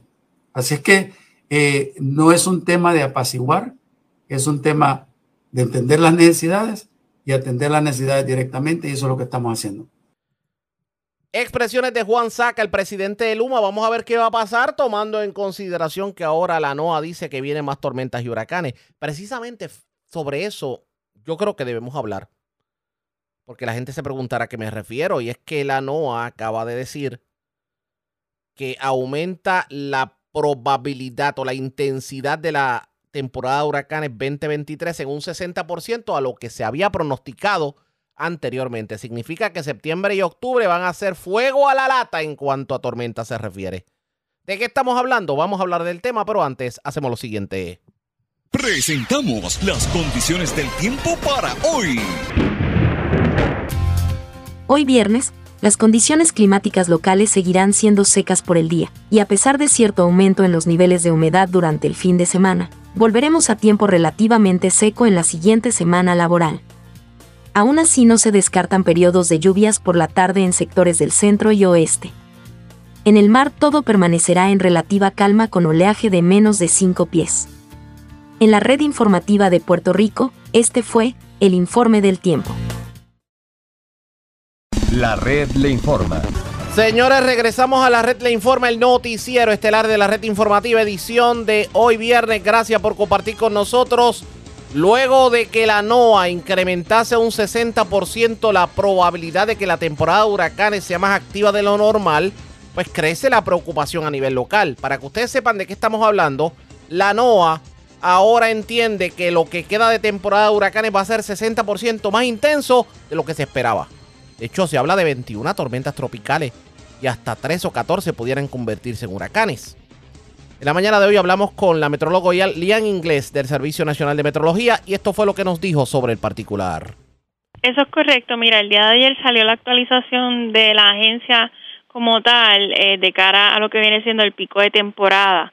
Eh, se menciona que hay como un 30% adicional del, de lo que ya se había pronosticado a principio de, de temporada o para finales de mayo que ahora estamos con un 60% de probabilidad de que la temporada de huracanes sea por encima de lo normal. ¿Qué significa eso? Que vamos a ver obviamente más de, eh, se espera un poquito más de desarrollo en sistemas tropicales donde 14 a 21 pueden llegar a tener nombre. De esos 14 a 21, 6 a 11 pueden convertirse en algún sistema tropical como huracán y de esos 6 a 11, 2 a 5 pueden estar entre categoría 4 o categoría 5 que se le consideran como huracanes intensos. Obviamente sabemos que estamos en, en, entrando a los meses picos donde la cuenca del Atlántico específicamente se activa, por lo tanto se les recomienda a la ciudadanía que obviamente terminen si ya no han terminado esos planes de emergencia para pues para que en el momento de que esperemos que no llegare a suceder alguna de estas situaciones, pues ya toda la ciudadanía esté preparada este para, para algún tipo de evento atmosférico durante los meses de agosto septiembre. Pero tomando en consideración que estamos entrando en la temporada pico y quiere decir entonces que las próximas semanas prometen van a estar bien activas. Pues mira, al momento, durante, eh, sí, entiendo lo que dices, pero al momento, la próxima semana no tenemos ningún tipo de sospecha tropical sí ya cuando nos movemos a esos mediados de agosto, bueno ya estamos casi en mediados de agosto, pero finales de agosto, entrando a septiembre, sí pudiéramos ver el desarrollo de estos sistemas. El día de ayer ellos mencionaron que ellos están aumentando la esta probabilidad de que sea por encima de lo normal porque las temperaturas en la cuenca del Atlántico y en la mayoría de los océanos de, del mundo están por encima de lo normal y esto obviamente lo, lo hemos hablado en días anteriores donde sabemos que las temperaturas oceánicas están hasta uno o dos grados por encima de lo que siempre de lo usual. Así que eso y también algún tipo de debilitamiento en el niño o que se esperaba que el niño fuera un poquito más intenso y no hemos visto realmente sus efectos a través de este lado, eh, a través de la cuenca del Atlántico, por eso es que ellos suben ese pronóstico. Pero sí, eh, pudiéramos estar viendo cómo, cómo vemos el aumento de, de potencial eh, de, de ondas tropicales con potencial ciclónico durante los próximos meses, pero siempre y cuando siempre le mencionamos a la ciudadanía que obviamente cualquier situación que se nos enfrente a través de la isla siempre es importante mantener la calma y seguir las fuentes oficiales que son el Centro Nacional de Huracanes y aquí la Oficina del Servicio Nacional de Meteorología que nosotros siempre vamos a estar proveyendo, la información más exacta y precisa sin generar ningún tipo de, de alarma o pánico a la, a la ciudadanía. La percepción de la ciudadanía es que en los pasados años los efectos de los huracanes han incrementado y que ya no solo se trata de, fuertes vientos, etcétera, etcétera. O sea, cada vez vemos que los huracanes son como que más potentes con más daño. ¿Eso es cierto? Pues mira, tienes, hay algo de cierto en esa frase que mencionas, porque nosotros tendemos a categorizar los huracanes por viento solamente y eso pues no no es la realidad. También tenemos que tomar en consideración obviamente la lluvia, tomar en consideración la manejada ciclónica, los derrumbes a través de, de la isla y eso no entra dentro de la categoría de Saffir-Simpson que es la categoría, tú sabes, la escala oficial para determinar obviamente la categoría de estos sistemas. También otra cosa, otro factor que hay que eh, notar o tomar en consideración también es que la cantidad de reportes que probablemente veíamos en el anterior, como con el huracán George 1998, no es la misma que tuvimos con el huracán probablemente María o con el huracán Fiona, porque tenemos más tecnología, tenemos más estaciones, tenemos satélites, tenemos otras herramientas donde podemos llegar a determinar más los impactos que se vieron. Es lo mismo con los tornados y todo esto que está ocurriendo recientemente, que las personas ahora mismo cuentan con un teléfono celular y toman videos, toman fotos y reportan rápidamente a través de las redes sociales. Es posible que esta percepción pueda pues, estar puede estar elevando eh, la confianza en las personas decir que sí que eso han sido más más monstruosos más terribles en estos pasados años sí se han visto muchos de hecho Puerto Rico desde el 2018 hasta 2000 obviamente 23 hemos visto cómo cada año hemos tenido una amenaza cercana. En el año pasado fue Fiona, pero años anteriores había sido Isaías, Elsa, que pasaron cerca de la región y obviamente no, no, no generaron daños eh, significativos, pero, pero la, la, hemos visto cómo, cómo hemos tenido eh, año tras año la amenaza. Por eso también puede ser que aumente esa percepción dentro de la ciudadanía. Expresiones de la metróloga Lian Inglés del Servicio Nacional de Meteorología. Definitivamente la temporada de huracanes promete y aparentemente se va a poner más intensa de lo usual, así que no debemos bajar la guardia. Este tema tenemos que darle seguimiento pendientes a la red informativa. La red le informa. Cuando regresemos, más noticias del ámbito con mucho más en esta edición de hoy viernes de Noticiero Estelar de la red informativa. La red le informa. Señores, regresamos a la red le informa. Somos el noticiero estelar de la red informativa, edición de hoy viernes. Gracias por compartir con nosotros. Vamos a noticias del ámbito policiaco. Las autoridades radicaron cargos criminales contra un joven de 21 años. Aparentemente este entró a una residencia de la calle Piedras Negras de Venus Garden en Cupey y se llevó una caja de seguridad que contenía 10 mil dólares en efectivo en su interior. También se erradicaron cargos criminales contra una mujer aparentemente por ley 54. Se dice que esta persona violentó una orden de protección, esto en el residencial Vista Hermosa. También hubo un robo que se, que se dio, o sea, desconocidos asaltaron el First Pharmacy de la avenida Barbosa en Atorrey y se llevaron cientos de dólares producto de las ventas del día. De hecho, el asaltante utilizó un cuchillo para perpetrar el asalto. Omar Barrero, oficial de prensa de la policía en el cuartel general con detalles. Saludos, buenas tardes. Saludos, buenas tardes. Sí, en efecto, tenemos que la Policía Municipal de San Juan informaron la erradicación de cargos por escalamiento y apropiación ilegal agravada contra Manuel Hernández Marte, de 21 años, residente de San Juan, por unos hechos ocurridos en la calle Piedras Negras de la urbanización Venus Gardens en Cupey. Surge de la investigación que el imputado llegó al lugar y forzó una ventana obteniendo acceso al interior de un apartamento. Una vez allí, se apropió de una caja de seguridad que en el interior contenía 10 mil dólares en efectivo. El caso fue llevado ante la jueza Ingrid Caro del Tribunal de San Juan, quien luego de evaluar la prueba determinó causa en los delitos antes mencionados, señalando una fianza de 6 mil dólares, la cual prestó, quedando en libertad hasta el día de la vista preliminar. El policía municipal Otero estuvo a cargo de la pesquisa. Por otra parte, agentes adscritos a la unidad de violencia doméstica de San Juan llevaron a cabo una investigación que culminó con la erradicación de cargos criminales por parte de la Fiscalía de San Juan contra Omairelis Delgado Ayala, de 24 años y vecina de San Juan, por violación al artículo 2.8 de la Ley 54. De acuerdo con la investigación, para la fecha del 9 de agosto del año en curso, En el residencial Vista Hermosa en Puerto Nuevo, la imputada se presentó a la residencia del querellante realizándole varios reclamos violentando una orden de protección vigente. La agente Emily González, adscrita a la unidad antes mencionada, consultó el caso con la fiscal Inés Velázquez, quien autorizó a radicar el cargo mencionado. La prueba fue presentada ante el juez Juan León del Tribunal de San Juan, quien encontró causa para arresto y le señaló una fianza de 60 mil dólares, la cual no fue prestada, siendo fichada e ingresada en el complejo correccional de Bayamón hasta el día de la vista preliminar. Y por último, tenemos que personal del negociado de la Policía de Puerto Rico investigaron un robo reportado la tarde de ayer. Los hechos ocurridos en First Pharmacy, ubicada en la avenida Barbosa, jurisdicción de Atorrey. Según información preliminar, una llamada al precinto de Atorrey Oeste alertó a la uniformada sobre la situación.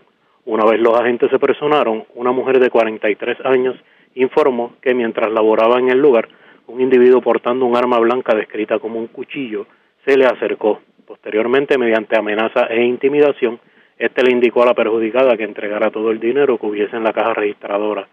Tras esto, la creyente accedió, entregándole aproximadamente 455 dólares y luego el asaltante huyó hacia un rumbo desconocido. Este caso fue referido a la División de Robos de San Juan, quienes serán cargo de la pesquisa. Gracias por la información. Buenas tardes. Buenas tardes. Gracias, Ser Omar Marrero, oficial de prensa de la policía en el cuartel general y de la zona metropolitana. Vamos al noroeste de Puerto Rico. Siete adultos y un menor fueron arrestados en medio de intervenciones de la policía. Una de ellas en el residencial Agustín Estal, otra en el residencial Las Muñecas, también en Aguadilla, y otros sectores en la zona noroeste de Puerto Rico. Juan Bautista, ya el oficial de prensa de la policía en el noroeste con detalles. Saludos, buenas tardes. Sí, buenas tardes para ti, Aliaga, buenas tardes para el público Radio Escucha, como mencionaste. En la tarde de ayer, la División Drogas de Aguadilla, en coordinación con personal de Plan de Seguridad Integral de nuestra área policíaca, todos adscritos al negociado de la Policía de Puerto Rico, arrestaron a siete personas adultas y aprendieron a un menor de edad a quienes les ocuparon diversos tipos de sustancias controladas, eh, dinero en efectivo, tres vehículos de motor, todo esto mediante trabajos de vigilancia y un hallazgo en lugares de alta incidencia.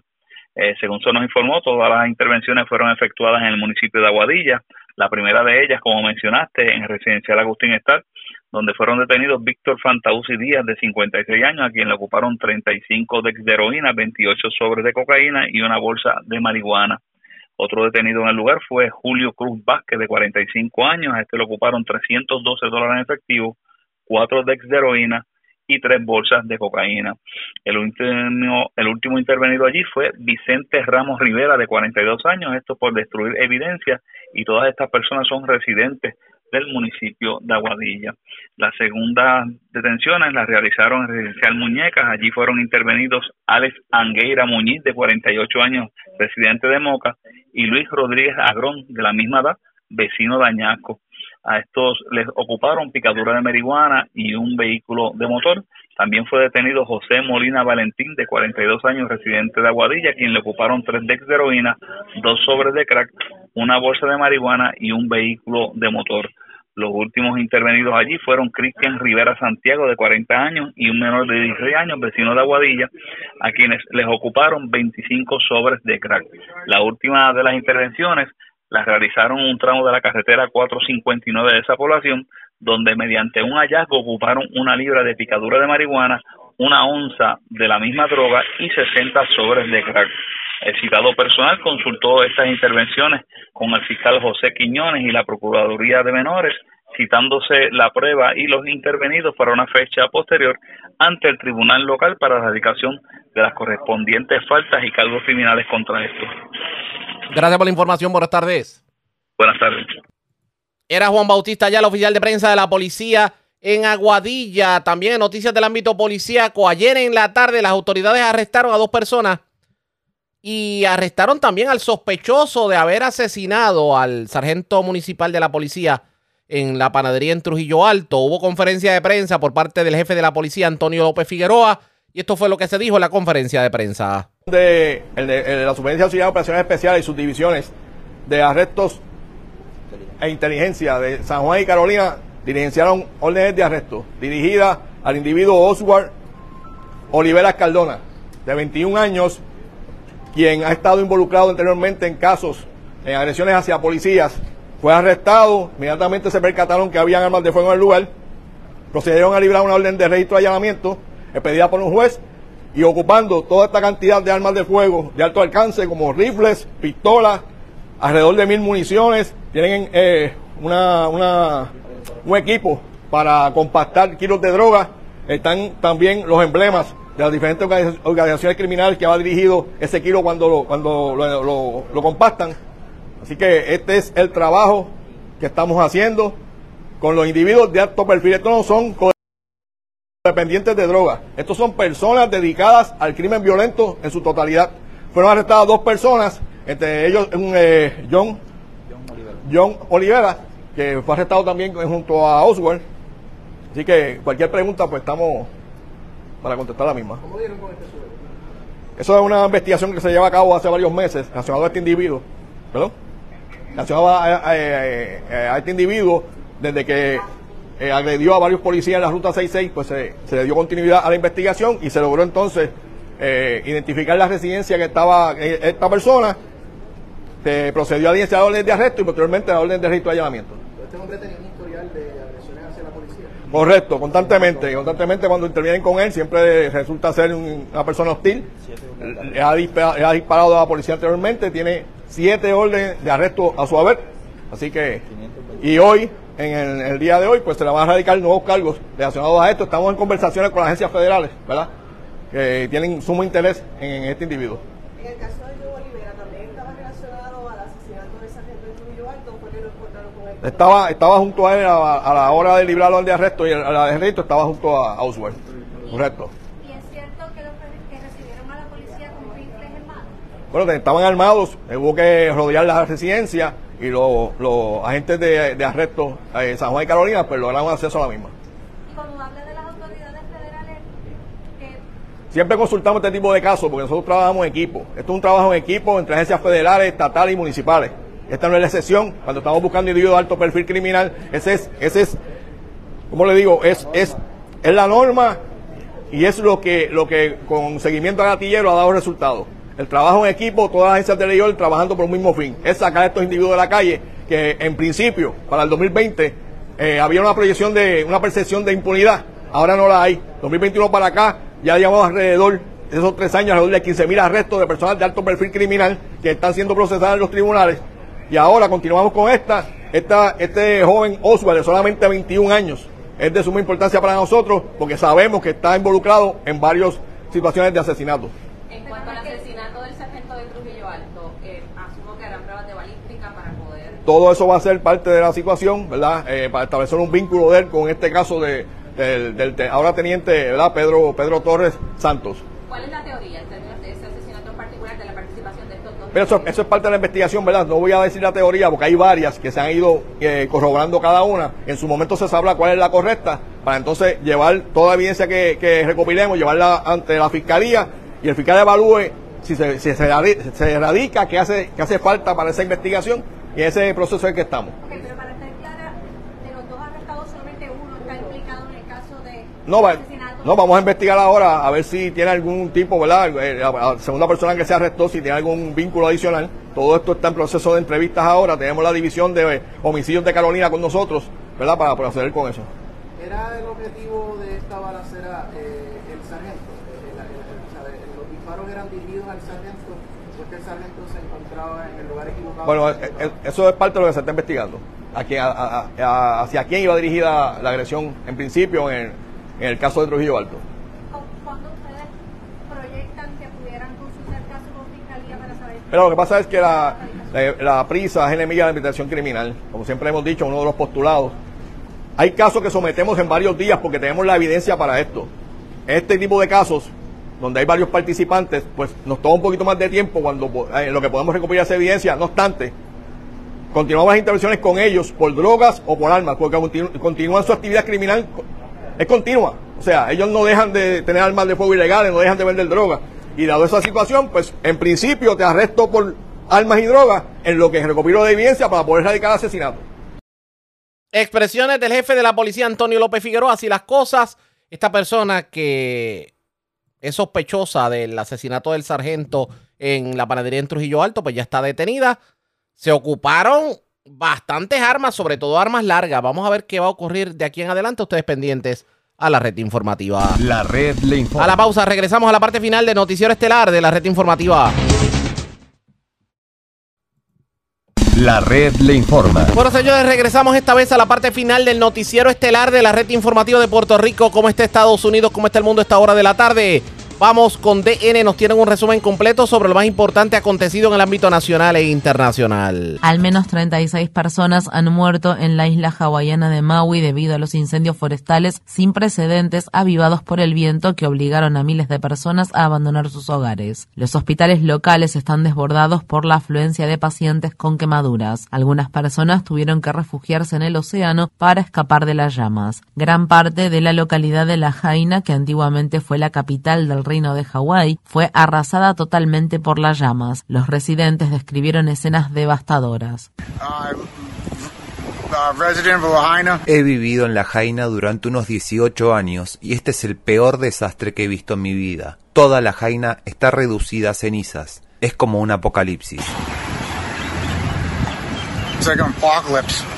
Los incendios se iniciaron el martes y se propagaron rápidamente debido a los fuertes vientos del huracán Dora y las condiciones atmosféricas secas. Estas fueron las palabras expresadas por la vicegobernadora de Hawái, Silvia Luke. Al prepararnos para los huracanes, muchos residentes del estado de Hawái anticipamos la ocurrencia de lluvias. A veces también anticipamos inundaciones, pero nunca previmos en este estado que un huracán que no impactó en nuestras islas desencadenara estos incendios forestales que han arrasado comunidades, negocios y viviendas. Communities, wildfires that wiped out businesses, wildfires that destroyed homes.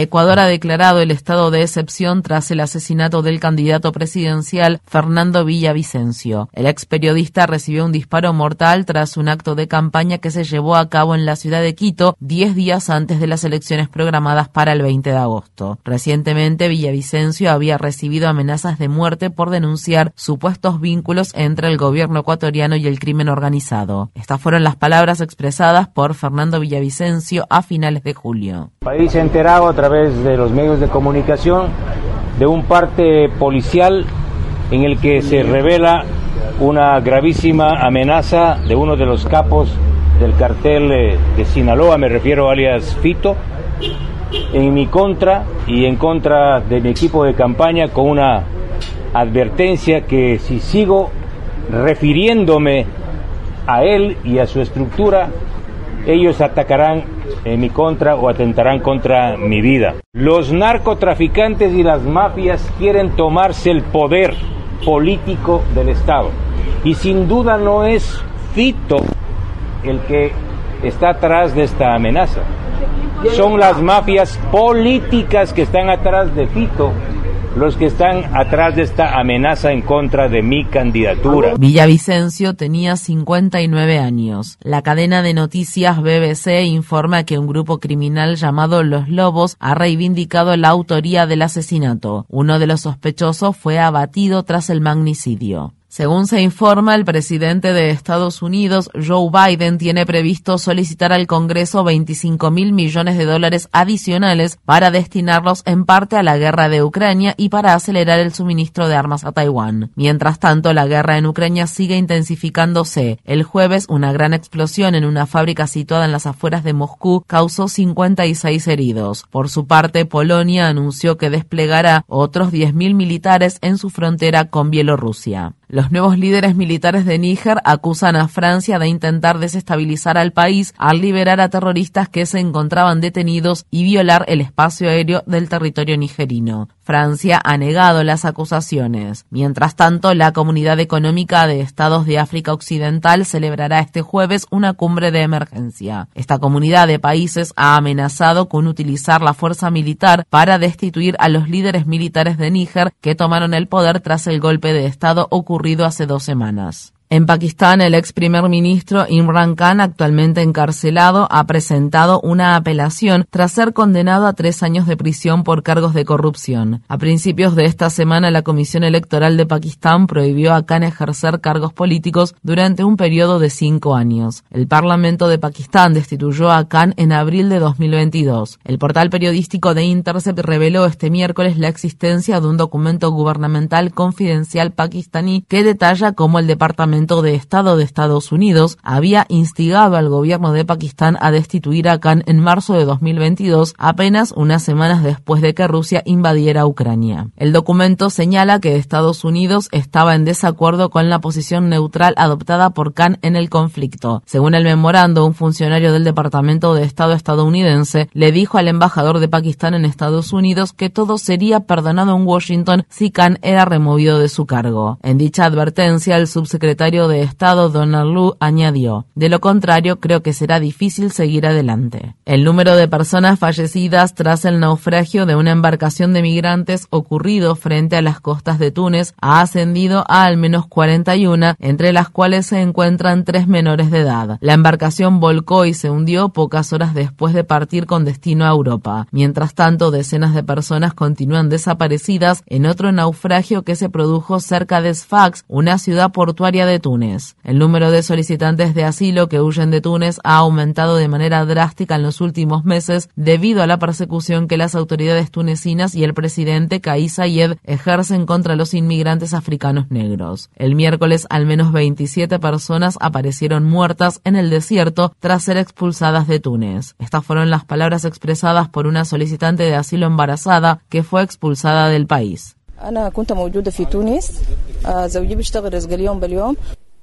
Estaba en Túnez. Mi marido es jornalero. Quisimos ir a Italia y sufrimos palizas, e insultos. Después de eso, hace dos días nos llevaron a la frontera. Al día siguiente, al llegar a la frontera, golpearon a los hombres y nos dejaron abandonados. Caminamos por la carretera hacia Libia, pero no sabíamos la dirección. Caminamos durante tres o cuatro horas. Entonces nos encontró la policía libia.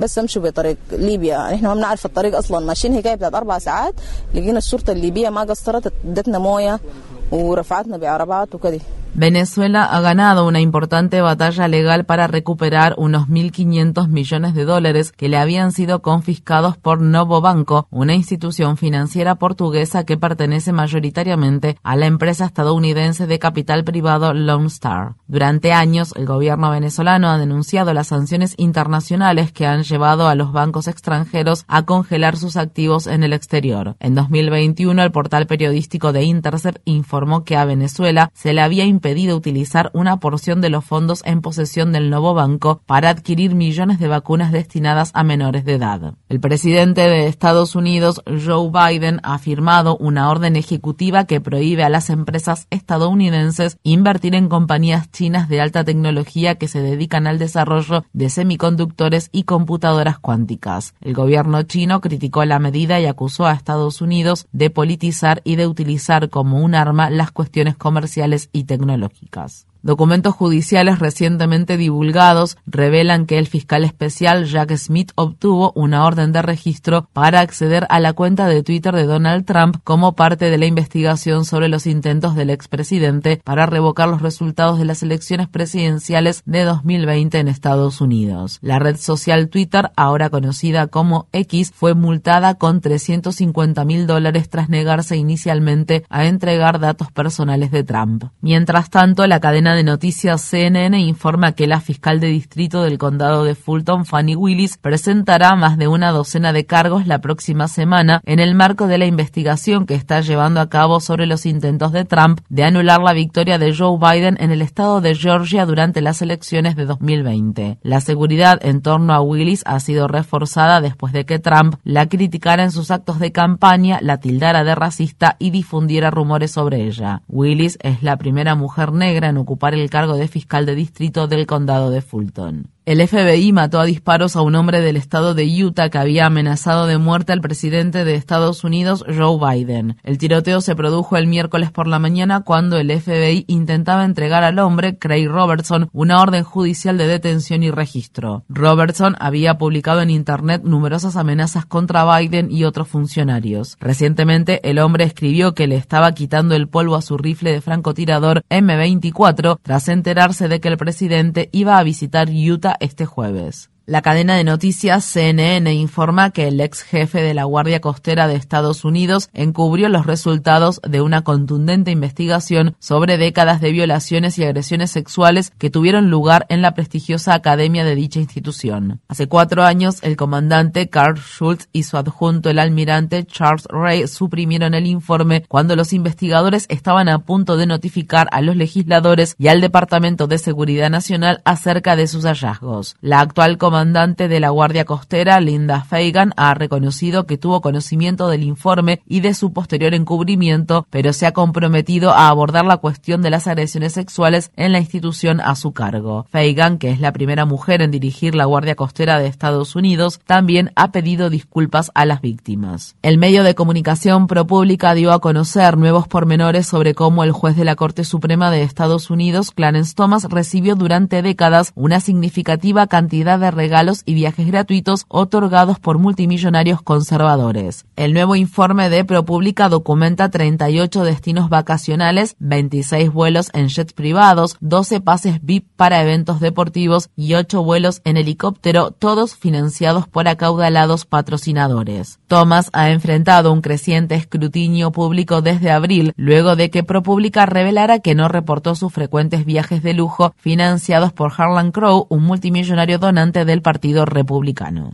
La red le informa. Señores, enganchamos los guantes. De ser necesario, interrumpiremos la programación de fin de semana. De no ser así, regresamos el próximo lunes a la hora acostumbrada. Cuando nuevamente a través de Cumbre de Éxitos 1530 del 1480 de X61 de Radio Grito y de Red 93. Que son las emisoras que forman parte de la red informativa. Le vamos a llevar a ustedes resumen de noticias de mayor credibilidad en el país. Hasta entonces, que la pasen bien.